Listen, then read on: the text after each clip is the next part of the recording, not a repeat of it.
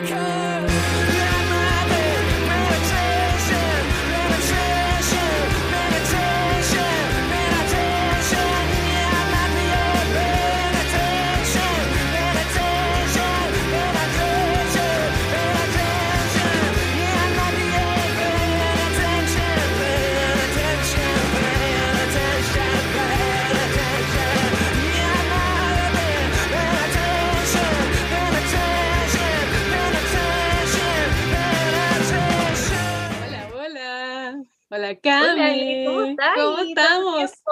Siglos. Muchos años, niña. Ya Muchos años. la semana pasada. sí, nos tomamos un receso breve para no enloquecer. Cuiden su salud mental. Eh, sigamos el consejo de Simon Biles, la tremenda gimnasta que nos hizo hablar tres semanas de salud mental, por favor. Nos tomamos el receso, pero ahora hemos vuelto con todo. Y tenemos nuestra segunda invitada. Al fin hemos consagrado esta sección de invitados ¡Eh! ilustres. Hoy día nos estamos creciendo, Ale. Sí, estamos, creciendo.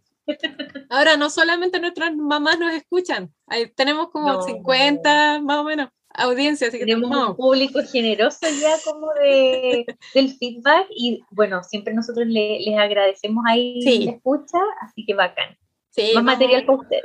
Vamos a ir subiendo, vamos a ir subiendo. Todo, todo en avance. Tenemos a una ilustre invitada hoy, mi queridísima personal amiga, que se llama Vanessa, Vanessa Andaur, que nos va a conversar sobre el enfoque de los derechos de la comunidad LGTBIQA+.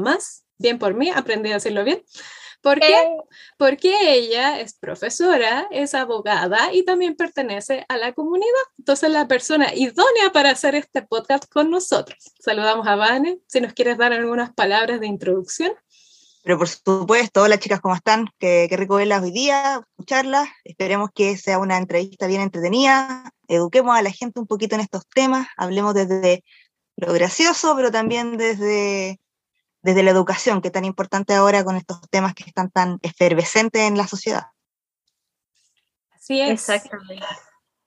Oye, Vane, sí, yo creo que, este podcast, bueno, nace con, otra intención, lo vamos a comentar en otro capítulo, pero lo interesante es que hemos ido construyendo un espacio también de, de reflexión, nos hemos reído, hemos compartido vivencia y, y que la gente también saque limpio sus propias conclusiones la idea es construir una, sociedad mucho más equitativa. Y qué rico tenerte. Em, creo que diste ahí la media introducción, eres una sólida, una seca. Y con la Ale queríamos también eh, enfocar un poco a, lo que tiene que ver con los derechos, ¿sí? Que es algo como que el país igual está eh, al debe, no solamente el país, yo creo que es algo a nivel mundial, sobre todo con la comunidad LGTBIQA+, que lo ensayamos con la alianza. Sí. cuesta, sí. cuesta, cuesta. A mí se cuesta. Es terrible, se saltan, se saltan letras, uno se siente como, no. De un cuanto hay, niña, de todo, de todo le venimos. y bueno, queríamos como abrir un poco el podcast em, y que tú nos pudieras contar cómo ha sido también la experiencia, cómo fue tu vivencia de conocer tu, orientación sexual, tu identidad de género, aquí en Chile más, más que nada. Mm. Mira, eh, yo ya estoy pasadita a los 30, claramente ya una generación... ya lo asumimos, lo contamos. Digamos, digamos. Sí. Eh, yo siento que fue la primera, somos la primera generación que rompió harto con, con los tabú, ¿ah? desde el tema de los Pokémon, por ejemplo, cuando la gente ya se empezó a vestir distinto y los cortes de pelo y, empezar a tener en sí mismo ya una identidad, sin tenerle poner el apellido. ¿ah? Este tema como de, de, proyectar una identidad, de pertenecer a un grupo, de pertenecer a una comunidad, de ser parte de algo. Ya no todos queríamos ser todos iguales, queríamos ser distintos. Entonces, frente eh, a, eso que se me presentó como una oportunidad, yo lo vi como una oportunidad, yo me empecé a dar cuenta que yo era diferente al resto, que empecé a dar cuenta que tenía em, cercanías con de repente con amigas, que yo sentía que no era lo que yo veía a mis compañeras que tenían amigas también, pero no sentían lo mismo que sentía yo, como que yo sentía que mi amistad era más fuerte, era más potente, y bueno, con el tiempo me di cuenta que no era amistad, en el fondo era, ese era el problema, de ahí venía la, el, el, asunto. Pero obviamente esto no, no, no, tuvo claridad de inmediato, o sea, yo soy de esas personas que fue muy niña, muy niña me di cuenta de esto, como a los 12 años más o menos, eh, yo ya estaba como tratando de entender y sin información, sin internet, imagínense sin internet, sin posibilidad de, de, googlearlo, de decir, me pasa esto, ¿qué es? ¿A quién le pregunto? No, es horrible, fue, fue, terrible porque me sentía muy sola, muy, muy sola y muy extraterrestre, alguien, así como, ¿qué me pasa? ¿Qué estoy sintiendo? ¿Qué es esto?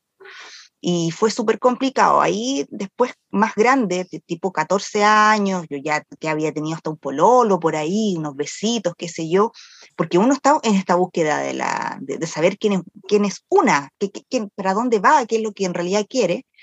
Apareció el Internet en ese tiempo el Alta Vista. No, no Google, el Alta Vista. Me encanta para Muy malísimo. antiguo, le encanta Sí, no, me encanta, por supuesto. Y esas conexiones telefónicas asquerosas de malas, pero... ¿Tenía un sonido en particular? Sí, para que entrara, para que conectara. Y para que entrara. Y, y tu papá así como, ¿por qué el teléfono suena así? Levantó y llamar a tu tía no se escucha. Ya. Esa generación soy yo. Entonces, eh, ahí pude descubrir, descubrir, por, en, primera medida siempre uno empieza con el tema de un poco de la bisexualidad, ¿cierto? Como a tratar de entender este tema desde la bisexualidad porque es más fácil digerirlo, ¿ah? Es un poco como, ay, es que a lo mejor tengo como una pequeña inclinación, como tratar de justificar porque por lo menos en mi época, no sé cómo estará ahora, pero socialmente el tema homosexual no se hablaba y menos de mujeres. ¿ah? Las mujeres somos más aún escondidas que los hombres. Los hombres Todavía siempre uno conoce. Todavía la, la, la, comunidad siempre es más masculina, más, está más masculinizada, los referentes siempre son varones, ¿cierto? Eh, la, la, imagen del homosexual se ve siempre desde, o el travesti, ¿cierto? Que sale en la televisión, divertido, qué sé yo, o el homosexual común que uno puede conocer siempre al amigo que se le nota más, que ese es como el, el, la, el punto de vista heterosexual, como que se le nota mucho. Pero una no, una está escondida, entonces como que no entiende bien lo que está pasando. Y ahí descubrí que, que claro, que existía la bisexualidad, pero también que existían las mujeres que solamente le gustaban las mujeres, y ya con el paso del tiempo, de descubrirme, de tener parejas, de salir con gente, a eso de los 18 años más o menos, yo creo que ya lo definí así definitivamente, o sea, las sensaciones eran distintas, los besos eran distintos, el revoloteo en la guata era diferente, ahí estaba, eso era, y era lo que yo andaba buscando. Eh, es, una realidad súper personal, todas las personas de la comunidad lo vivimos distinto, todos salen, entre comillas, entre paréntesis, así como del closet en distintas edades y y es súper complicado porque hay gente que dice así como, ¿cómo no se dieron cuenta antes? Pero en verdad es súper difícil, es súper difícil darse cuenta que, que, que, es lo que te gusta, es impresionante. Yo creo que los heterosexuales lo ven como súper fácil, como que ellos se mm. levantan un día y saben. Pero no, para uno no es tan así, es difícil, es difícil. Pero eso fue... Qué fuerte. Es súper fuerte cuando uno lo escucha de alguien que lo vivió, de todo el proceso largo que eso implica, es súper fuerte, porque claro, pues, una persona heterosis o heterosexual tiene como todo prehecho, predeterminado desde antes, tiene hasta como un futuro más o menos preestablecido, pero ustedes están como en la nada todavía, todavía están como en el terreno desconocido, entonces pasar todo eso es fuertísimo. Y que tiene que ver con esta ruptura de lo normal, de la norma tan rígida y establecida que pone la sociedad y que si tú te sales de eso, eh, te juzgan, empiezan las miradas extrañas, los prejuicios, eh, la segregación. Eh, nosotros somos personas que necesitamos sentirnos incluidos, parte, el ser parte, buscar ahí la manada, y cuando pasa esto en un país que de repente es un poco digámoslo así, hipócrita en muchas cosas, eh, uno eh, pierde como ese espacio de, búsqueda con un otro. Como que yo creo que pasaste también por sentimientos de harta soledad, ¿o no, Vani? Mira, la soledad yo creo que fue, me persiguió los primeros años de forma súper fuerte. Ya después, y como, como empecé contando el tema de estos como de las tribus urbanas, me ayudó muchísimo, muchísimo. Yo como a los, Sí, como a los 16, 17 años, que ya fue como la etapa en que yo ya de, verdad estaba como decidiendo, decidiendo así como de verdad, decídete porque va a hacer esto, va a hacer esto otro, porque además hay harta presión. Como que igual es mucho, es medio mal visto ser bisexual, ¿ya? Yo creo que de toda la, de la gama de la comunidad, eh, entre ser bisexual y estar en transición son las dos cosas más difíciles de explicarle a la gente, ¿ya? Como que a la gente le, cuesta y te juzga mucho y, es súper dura para juzgar. Y uno lo siente, lo percibe. Entonces de repente te dicen, ay, es que preferiría que te gustara una o la otra por último, como que por último, así como... ¿Por qué por eso? ¿Por qué te restringen? es, es mi gusto, o sea... Claro, es terrible, es terrible. Sí. Y, entonces estaba como en esa, en esa disyuntiva y aparecen las tribus urbanas y a mí me ayudaron un montón. O sea, yo me relacioné con una, a mí, bueno, Alejandra viene de, esa época, ah, eh, que ahí nos encontramos, así, así eh, y así un poco mi soledad de ese tiempo eh, se pudo bajar un poco la ansiedad. O sea, yo a, los 15 años yo ya te iba a un psicólogo, a los 15 años yo ya te tomaba medicamentos porque no, no podía aceptarme porque nadie me aceptaba tampoco en mi, en mi, entorno, nadie aceptaba quién era yo como yo era. Entonces lo traté de ocultar, tuve que ir al psicólogo, tuve que tomar medicamentos, hasta que llega esa ruptura, 17 más o menos, 16, 17 años, digo yo, basta. Esto, esto es, y además voy a hacer con escándalo. Y el escándalo fue la ropa rara, el pelo raro, los cortes de pelo, los colores, el maquillaje estrafalario. Eh, eh, dije, ya basta. Si voy a ser diferente, que me vean diferente, pero que de verdad ser diferente. Y fui muy diferente, muy diferente. Por harto tiempo, fue muy diferente. Sí, porque dije, si van a hablar de mí, que hablen porque yo quiero que hablen. ¿Ya? Así que si van a especular, voy a... Démosle argumento. Démosle argumento a la gente. Démosle material, ahí está. Démosle material. Y eso me, me, me, causó harta seguridad. Yo creo que la gente de repente no entiende mucho al adolescente que se viste raro, que le gusta llamar la atención. Es que porque te da mucha seguridad, como que uno siente que controla la situación y que no la situación te controla a ti, sino que tú estás controlando ahí lo que la gente habla de ti, lo que no habla. Así que mm, Ahí fue nunca hubo algo malo en ti tampoco, nunca hubo algo malo en, en, en tu persona, en un tema de gusto. Eh, muchas personas dicen, ah, la homosexualidad tiene que ver con una opción. Si mucha gente hubiese elegido ser o no y pasar por todas las discriminaciones y pilas de cosas, eh, eso no sería así. En verdad, heavy como el adoctrinamiento de la sociedad para que tú te adecues a una norma, te empastilla para acallar un poco lo que sentíais. Terapias de conversión en los casos más extremos, y eso sí es un extremo. Y hablando de extremos y de la discriminación, yo quería preguntarte si has tenido experiencias de discriminación, sea laboral, en tu entorno, eh, sean de verbales, físicas, o has vivido violencia de género en algún contexto. Mm, mira, yo principal, yo he tenido la fortuna, siempre digo, yo no sé si porque tengo cara pesada, no, sé, pero he tenido la fortuna de que de, verdad no, no, nunca me han discriminado de forma muy, em, eh, muy extrema. ¿ah? Nunca me han ofrecido golpes o, o, me han gritado obscenidades en la calle, ni cosas así. Yo creo que la discriminación que yo más viví fue dentro de mi entorno familiar. Eh, porque eh, en mi familia se enteraron cuando yo era muy chica, a los 15, 16 años ya sabían que yo estaba como con esta disyuntiva de, de quién era, y, y, yo creo que ahí fue lo peor, y, y, yo creo que lo peor es porque la familia no te cree, nunca me discriminó por odiarme, nunca me discriminó desde el, si no cambias te vas a ir, no, no incluso eso hubiera sido quizá más fácil de digerir, porque yo te podría haber dicho, ¿sabes qué? Ahora me llevo pésimo con mi mamá y mis papás, no sé qué, pero no fue ese el caso. Ellos desde el amor y desde el no entender lo que estaba pasando, porque no había la información que hay hoy, creyeron que lo que yo tenía se podía arreglar, se podía solucionar, que era como una enfermedad y no una forma de ser. Entonces, eh, la discriminación que yo viví, como venía desde el amor, era súper difícil, era una cosa como, te amo y te odio al mismo tiempo, como es que bien extraña. Bien, pasivo-agresiva como la ambivalencia misma, pues. claro. Y yo creo que es la peor que uno puede vivir, porque por último que tu mamá te diga, ¿sabes qué? Te, ándate de la casa, por último es, una respuesta, ¿cachai? Es, mm. una sola cosa, una línea. Tú sabías que tenerte. pero el yo te amo como tú eres, pero no puede ser así. Como, pero ¿me amáis como yo soy o no me amáis como yo soy? Esto que tú eres no eres, es que tú no eres así en realidad, que tú no sabes, estás confundida, es que estás muy chica, es que tú no sabes lo que te gusta. O sea, a mí me llegaron a decir, creo que lo, lo, más estúpido, y es típico que le dicen a las mujeres, es que tú nunca has encontrado un hombre que te haga sentir. Que yo siempre lo pensaba así como, De verdad. fuera por eso, habríamos más, habríamos muchas más lesbianas.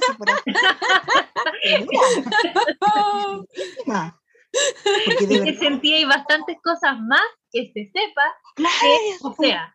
O sea, tienes mucho más conocimientos, perdonen nuestros auditores, con cariño les decíamos, infórmense porque nuestra amiga y la línea de nuestra amiga tiene harto más conocimiento del placer femenino, les pueden entrar a preguntar incluso, sería bueno, un buen intercambio. De hecho, entre, entre las mujeres normalmente, así como las mujeres heterosexuales de repente hablan del rendimiento masculino, qué sé yo, hacen algunas conversaciones respecto al tema, imagínense que unas mujeres lesbianas hablando de, de, de, temas de sexualidad es como súper abierto y, y súper educativo. Uno habla desde, la, desde lo educativo, no habla solo desde, ay, yo se lo puse, se lo... No, no como los hombres, ¿me entiendes? Mm, así como que el hombre habla como de, no sé, de otras cosas, ¿no? Será como lo más fálico también, como desde el concretar y nosotras tenemos un plus que tiene que ver con eh, lo potente, es como el pensar el placer, eh, conectarse con eso y la emancipación del, del, placer femenino, que eso ha abierto a tanto público, eh, independientemente de la orientación sexual, ha sido un tremendo plus hablar de esas cosas que antes eran tabú y disfrutarlo con la pareja, independientemente de, de como el gusto que uno tenga, darle nomás.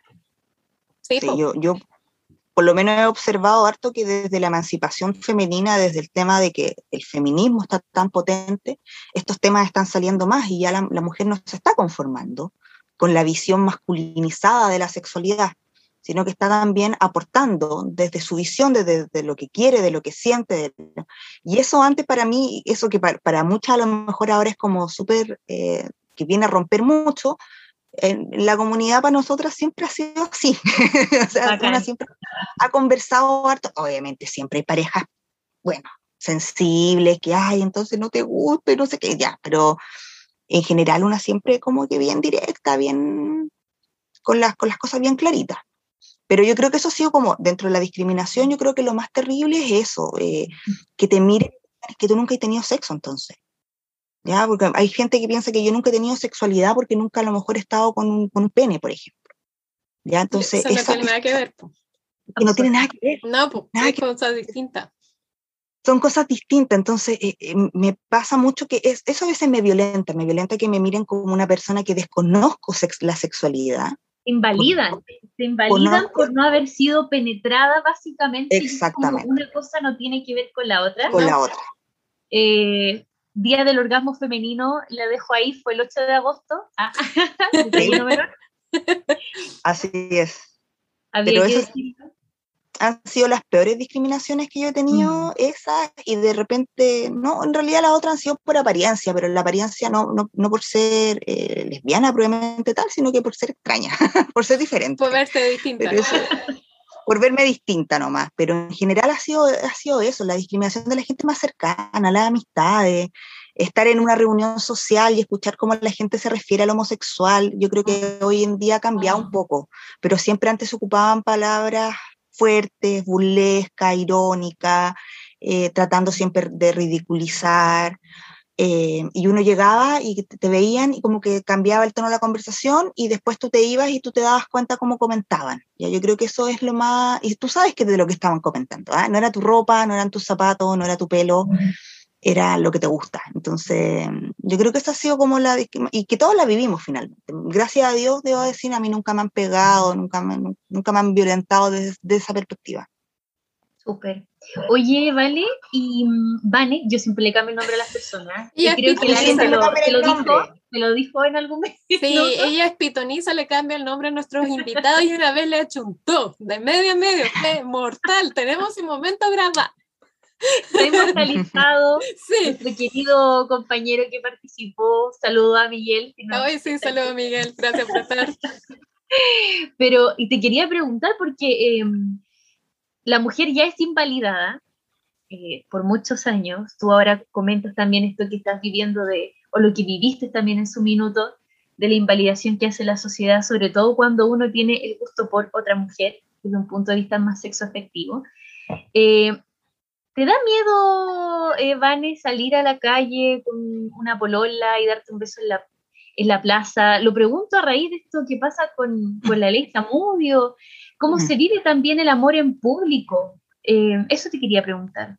Ya, ah, mira, ahí sí que tengo una historia larga, pero larga pero la voy a cortar, la voy a hacer. Dale nomás, dale, dale. Em, mira, durante mucho tiempo yo tuve una relación de pareja muy larga que duró como 10 años. Y durante ese tiempo, la pareja con la que yo tenía, si bien estaba abierta a, que nosotros éramos pareja dentro de nuestro núcleo más cercano, tenía harto tema con que se notara para afuera, mucho. Mm. Entonces yo durante muchos años me, me rechacé todo lo que era em, tomarse la mano, darse un toponcito en la calle, eh, tratarse con cariño frente a extraños dentro de, no sé, la micro, por ejemplo, eh, cosas así, donde, donde hubieran contextos de personas que me pudieran estar escuchando o viendo. ¿ya? Rechacé siempre el, contacto afectivo en, en, lugares públicos durante muchos, muchos años. Cuando yo termino esa relación de pareja, eh, tengo la suerte, digo yo, la suerte de encontrarme con una persona súper abierta, sí, pero muy abierta, así como que hace mucho rato que estaba en, afuera del closet, su familia ya lo sabía hace mucho tiempo, su mamá la acompañaba a las marchas, así de esa, de, esa, de esa línea, de esa línea muy, muy open. Y, y yo diría que ella me descartuchó, me acuerdo que ella me llevó a caminar por Valparaíso, nunca se me ha olvidado, me llevó a caminar por Valparaíso por, este, por el sector que después de la aduana, no sé cómo se llamará porque soy remala para Valparaíso, pero ya después de la aduana Valparaíso, cuando uno ya va caminando como para las torpederas, como ah, para, esos sectores. Y me acuerdo que de repente me doy vuelta y me da un beso y yo como que me, la alejo, así como que le empujo, le digo así como, ¿qué estoy haciendo? Y me dice, ¿qué importa? Me dice, si no hay nadie, ¿cuál es tu problema? Wow. Y como yo lo pienso y, me cae así como el, ¿cuál es mi problema en realidad? No anda nadie, efectivamente no anda nadie. Yo miraba a todas partes, no anda nadie. Están pasando autos. Son las 3 de la tarde. Mm. Si pasa algo, toma una micro, por aquí pasa un micro. O sea, y, ahí me dio como el, ¿qué estoy haciendo? ¿Por qué tengo, ¿A qué le tengo en realidad miedo? ¿A qué le tengo miedo? Y yo te puedo decir que hoy, como, como mujer, le tengo más miedo que me violen y que me asalten por ser mujer, que a que me hagan algo por ser lesbiana. Porque em, hoy sí me tomo de la mano con mi pareja en todos lados, voy al supermercado de la mano, como pareja normal, no, no me hago mayor problema y debo decir que eh, nunca me han dicho nada. Me han quedado mirando, por supuesto, así siempre hay gente que mira, pero no, han dicho nada, nunca nadie. Una vez me acuerdo que muy chica me gritaron, chiquillas se van a casar, fue lo único que me gritaron. ¡Qué bacán! Nadie me amarra, nadie me amarra, Claro, una cosa así. Oh, qué gracioso. Entonces sería todo, todo, todo, todo. Y, y, de, y de ahí que nunca he tenido más problemas. No, no soy muy efusiva con las muestras de afecto porque yo en realidad no soy muy efusiva pero no porque yo tenga miedo. Yo dejé de tener miedo hace mucho tiempo, pero me costó. Fue, fue como que te das cuenta que socialmente te meten miedo. Mi, por ejemplo, mi mamá sí tiene mucho miedo. Mi mamá le molesta un poco verme eh, afectiva en la calle, porque le da miedo, porque ve la televisión las cosas que efectivamente sí han pasado, que hay personas que efectivamente sí han sido eh, brutalmente atacadas, ¿cierto? Y él le da miedo, pero yo también le digo que yo el miedo no te puede controlar. No puede ser que tú por miedo dejes de hacer cosas. Mm. Eh, si fuera por eso, tampoco iría a carretear, no iría a beber con mis amigos, no iría a un montón de partes por miedo a que me asalten, que me hagan un portonazo, que me, me violen en una esquina. O sea, es que no, no, puedo vivir con miedo. Entonces, uno tiene que vivir su vida eh, frontal, con, con, como uno es y sin vergüenza. Yo finalmente entendí que no, no me voy a avergonzar de, de quien yo era. Y, mm.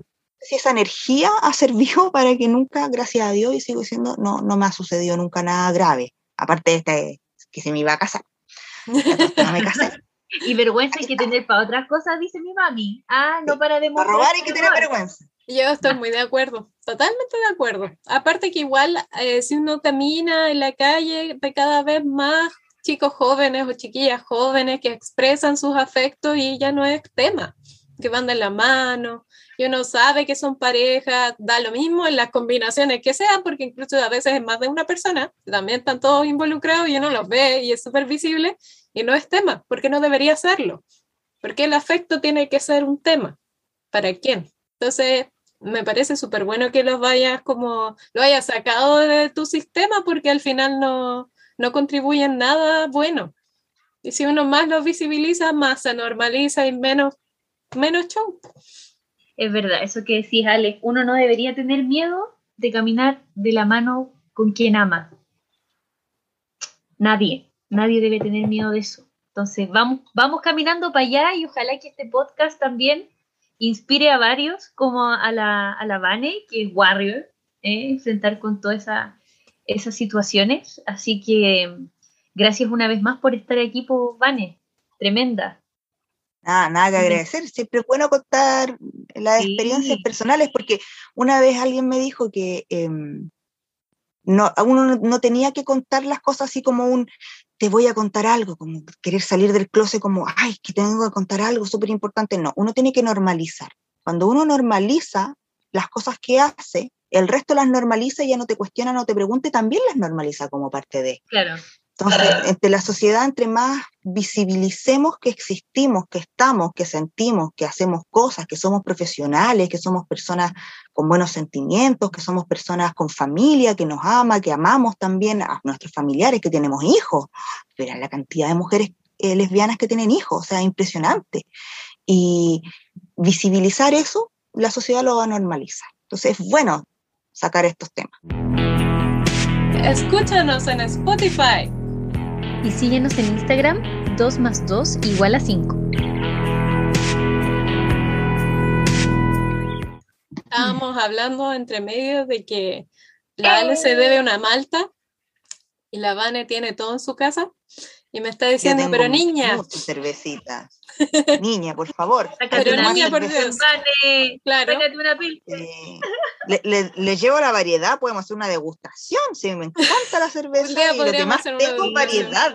Roja, este negra, rubia. Amerita. Amerita toda la, la, la gama, habido y por haber de degustación. Está muy bueno. Es real. Entonces, y una maltita con huevo. Está bien retomemos. Oh, qué rico, maldita con huevos. Siento que me estoy desviando. Pero en fin. No, Marte, no, Marte, ahí la dejo. Volvamos. Entonces, los derechos de la comunidad en el área de familia, según tu expertise. Ya, eh, mira, en mi experiencia te, les puedo comentar que yo justo eh, cuando, cuando estoy estudiando, eh, se vino todo el cambio de los procedimientos familia, ¿ah? estando en la universidad, yo así como en primer año, una cosa así.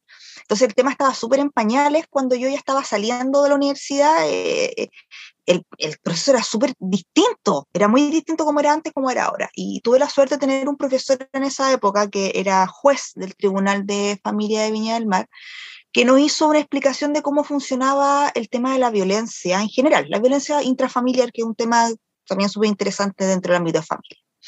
Entonces, dentro de las preguntas que surgieron en esa clase fue, ¿y qué pasa con las parejas homosexuales?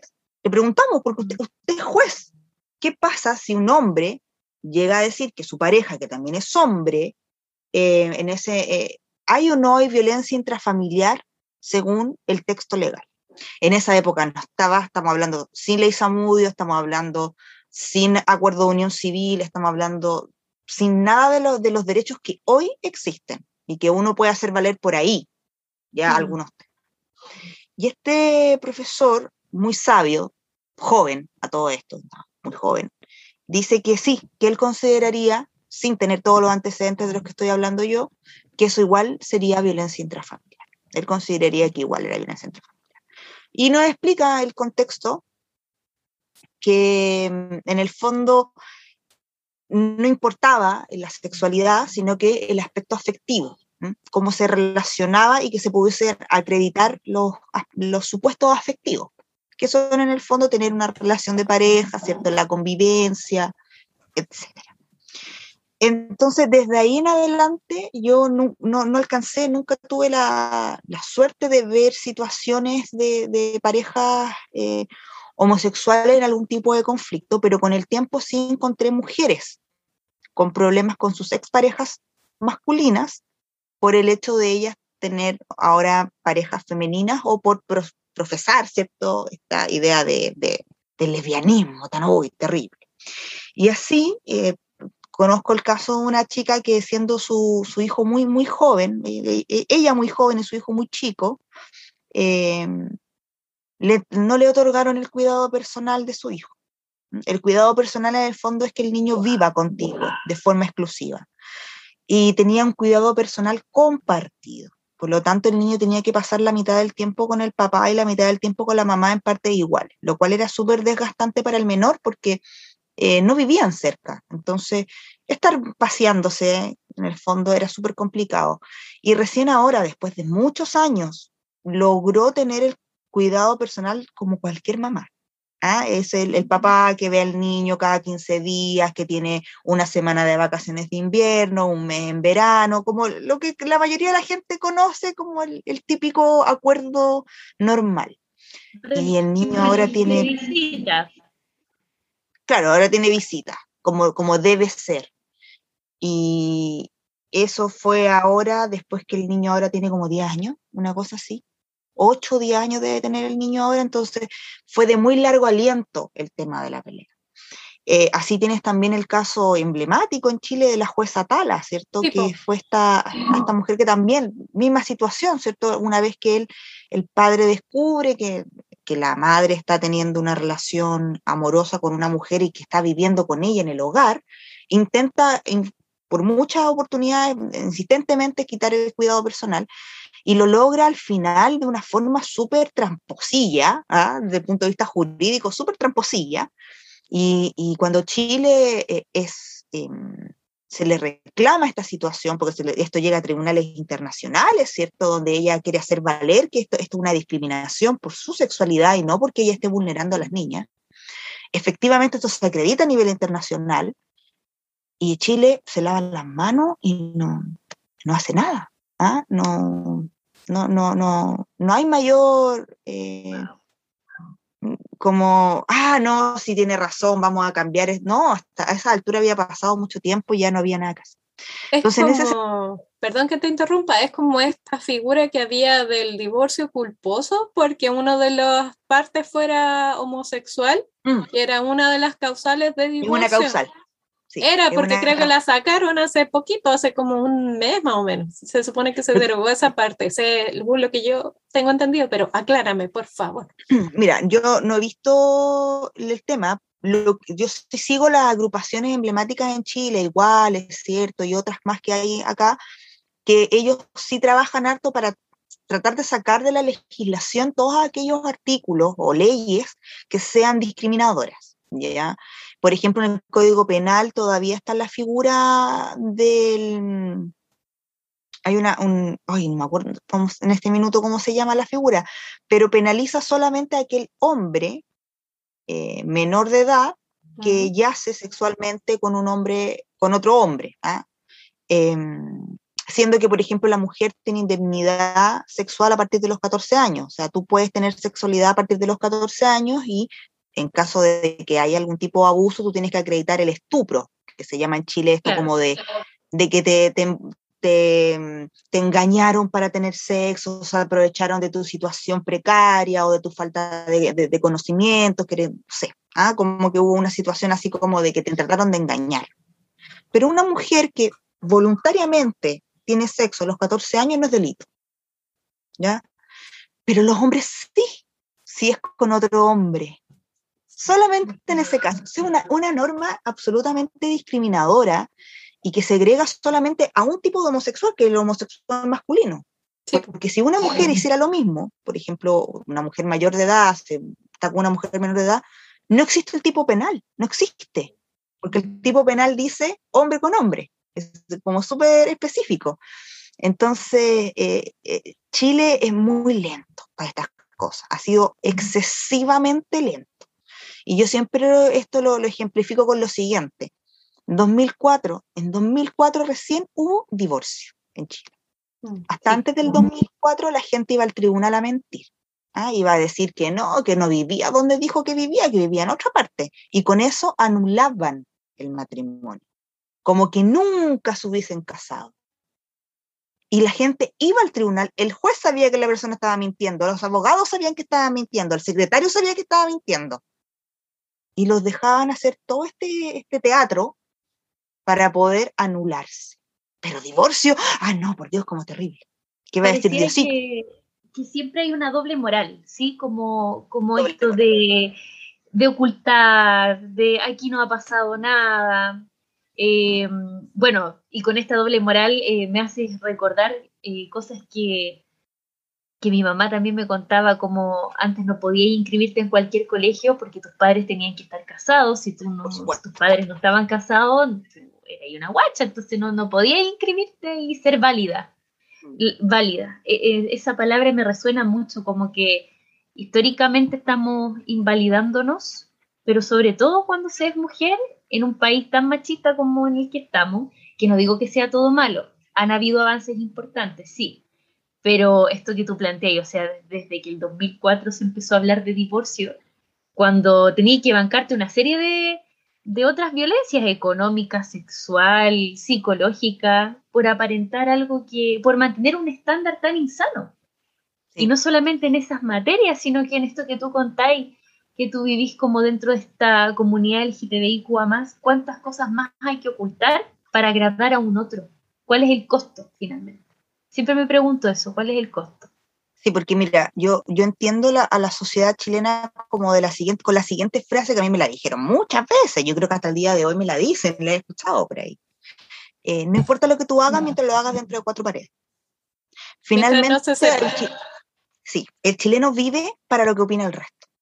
Ese es el problema en real, real. Si el problema no es que me gusten las mujeres o que a un hombre le guste un hombre, sino que, ojalá nadie, nadie lo sepa. Si tú lo haces en tu casa, en tus cuatro paredes, encerradito, no hay ningún problema, todo lo que tú quieras. Ahí puede ser todo, ¿ah? pero afuera no, ¿qué va a decir la gente?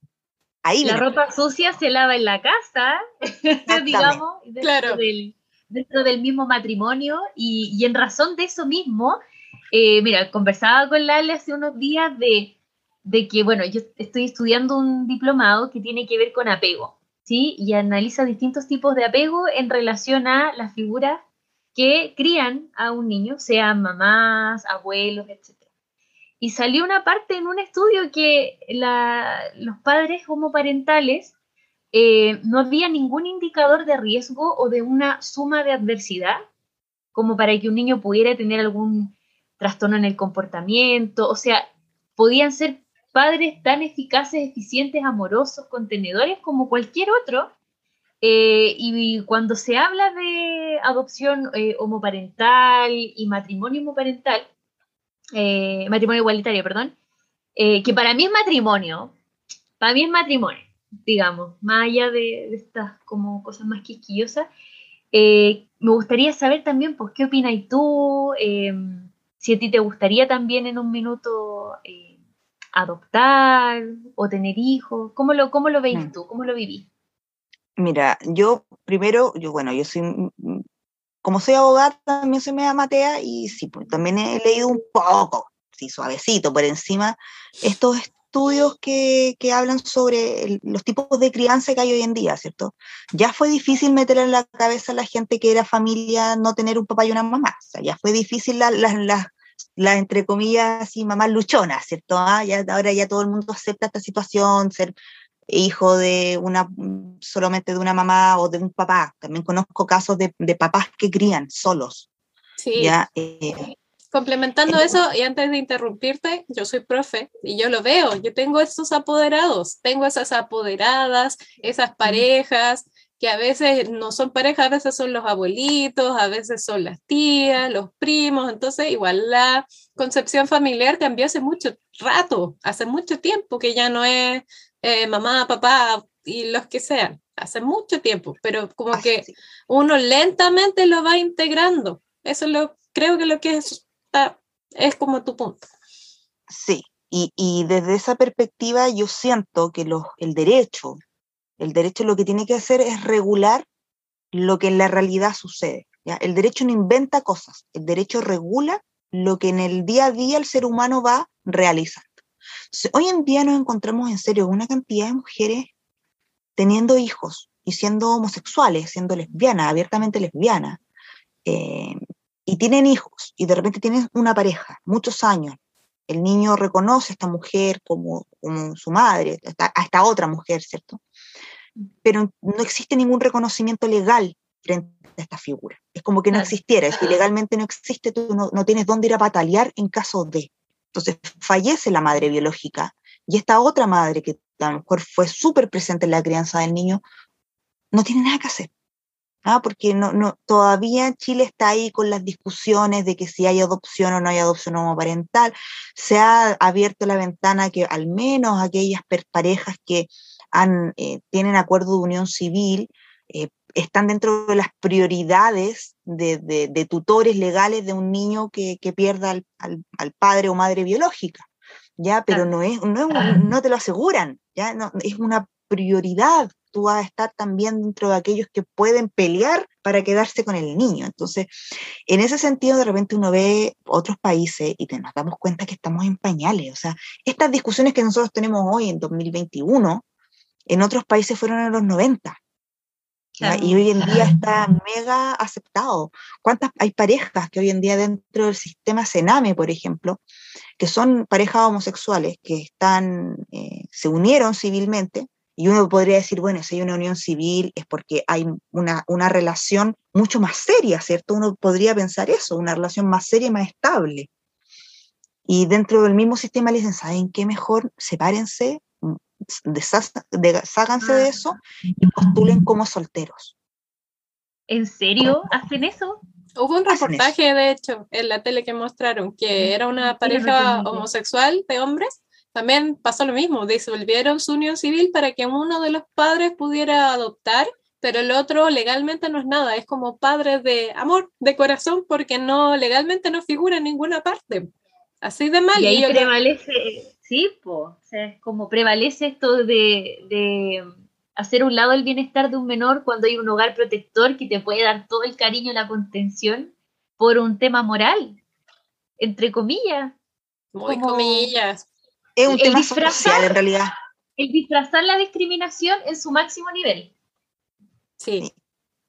Es que es un tema social. Yo a mis alumnos me tocó hablar el otro día de la diferencia entre las reglas sociales, morales y las reglas legales. No, a hablar de eso desde el punto de vista así súper aguja, pero eh, nos damos cuenta que de repente hay reglas que son reglas, ni siquiera tienen una, entre comillas, moralidad, ¿ah? así como para la protección de algún bien moral, sino que son simplemente reglas sociales. En Chile hay muchas. ¿ah? Hay mucha presión social por el que dirán, desde que todavía no superamos el tema de los apellidos, ni del qué colegio vení, o sea, desde que no superamos eso, es difícil que podamos seguir subiendo algunos escaños más respecto a, ¿y quién es tu mamá? Y tenido mamá, y tenido papá, y que, empezar a, romper con eso es empezar diría yo que no solamente socialmente la gente lo acepte, sino que legalmente se empieza a reconocer. Porque es una situación que se da, existe. No podemos hacer así como tapar el sol con un dedo y decir, no, esto no pasa en Chile. Es que pasa, pasa cada rato. mira, y, y, con, y con esto cierro esta pregunta al menos. Piensen que la comunidad es tan grande en Chile, tan grande, que Pagano, disco gay emblemática, dijo que ahí iba a abrir sus puertas y fuimos trending topic todo el día. Es verdad, es verdad, es real. ¿Y quiénes eran esos? Era la comunidad, la comunidad ahí dándole, dándole, dándole, emocionados por el tema. Da lo mismo cuál sea el tema, pero te das cuenta que somos muchos. Y esos muchos no somos gente, eh, eh, no sé, pues, gente que vive para carretear y para tener sexo a lo loco. ¿ya? Son personas que tienen familia, que trabajan todos los días, que se educan, que, que aman a, tienen sobrinos, educan, qué sé yo, están, ahí como cualquiera. No son seres extraterrestres que hacen otra cosa, hacen lo que hacen. De hecho, la, mayoría de la comunidad tienen, no sé, pues empleos tan convencionales como cualquier otra persona, pues puede ser tu banquero, tu juez, tu profe, lo digo yo como profe porque yo tengo colegas que son de la comunidad, eh, tu psicólogo, eh, tu recepcionista, uno siempre como que los empieza, sobre todo los hombres, los empieza a encasillar en ciertas profesiones. Solamente puede ser manicurista o estilista. Y no, pues están en todos lados. Las mujeres lesbianas también. Y hay todas las, todas las otras letras de la comunidad que son caletas. Y están ahí, son profesionales es como una violencia tácita esa, porque te, te, condiciona que por tu ser de un determinado sexo género tienes que tener ciertos intereses restringidos y en verdad eso no es así. Yo me acuerdo cuando era chica, siempre quise una, una pista de autos Hot Wheels, siempre lo quise, siempre. Y sabí que yo como con cinco años, yo sentía que si yo le decía a mi mamá que si lo quería, mi mamá podía pensar mal de mí. ¿Cachai?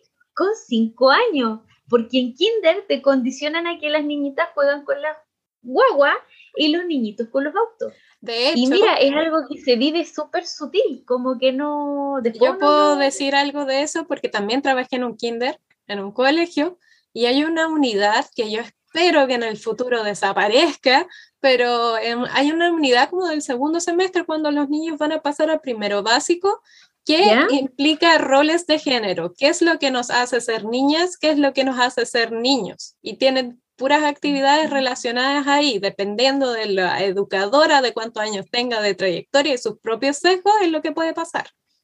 Así de cuático. De hecho, yo miraba la unidad y decía, ¿por qué estamos haciendo esto? ¿Por qué estamos inventando esto? ¿Por qué si son tan chiquititos? Pero están los planes y programas del ministerio. Detonado, detonado. Es como usted por ser niñita le tiene que gustar pintarse la uña. Claro, y antiguo, Antiguamente hacer economía doméstica se llamaba el ramo súper antiguo de nuestros papás, abuelitas, aprender a bordar, aprender carpintería. Los colegios de monja, pues, se daba caleta eso que te enseñaban a tejer, tenías que saber lavar, o no sé, po, cómo bordar. Mi abuelita.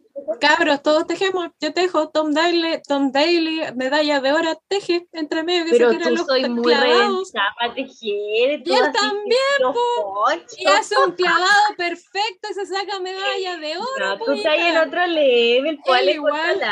Yo no me tiro de esa cuestión, yo tengo vértigo. Entonces, mira, piensen en todo lo que acaban de decir desde, la perspectiva de género nada más, cuando uno se da cuenta que no encaja ni en A ni en B. Sí, pues.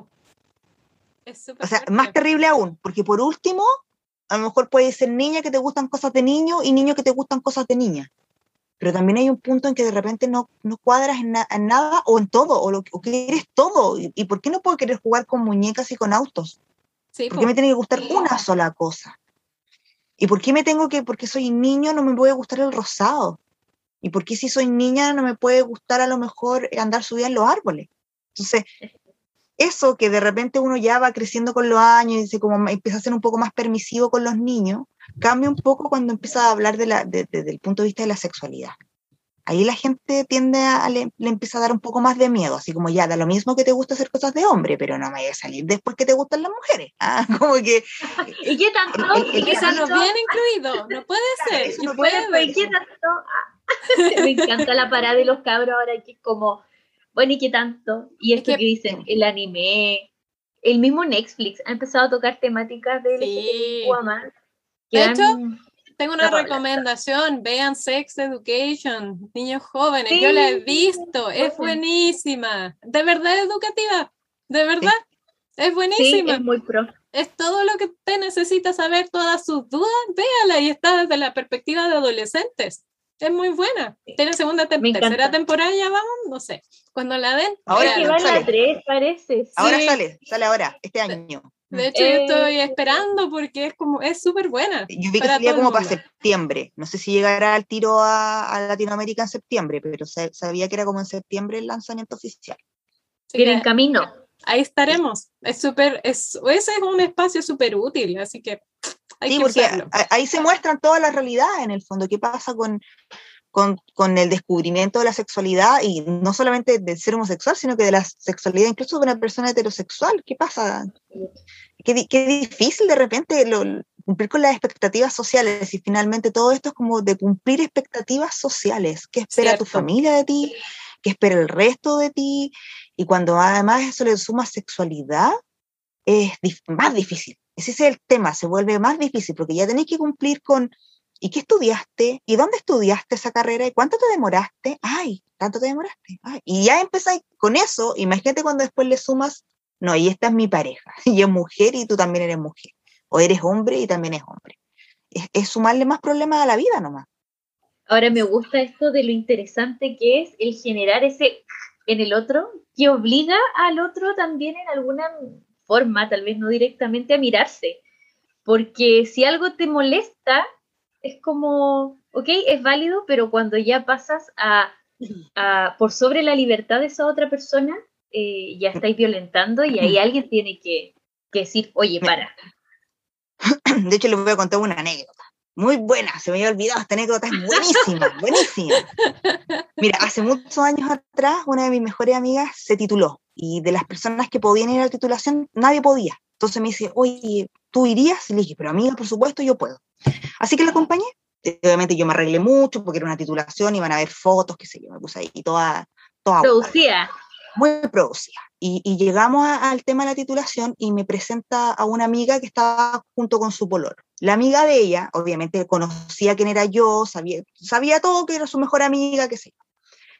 Y mi amiga, que es muy buena para la talla, muy simpática, graciosa, entonces va y cuando, cuando se presentan, dicen, eh, la amiga dice, hola, eh, mira, mi pololo, no sé, Juan. Entonces ella le dice, ah, hola, mira, mi polola Vanessa. Y el tipo, pálido. Eh, ah, ah, sí, hola, oh, ah, hola, sí, no, lleva dónde meterse. Primitivo, total.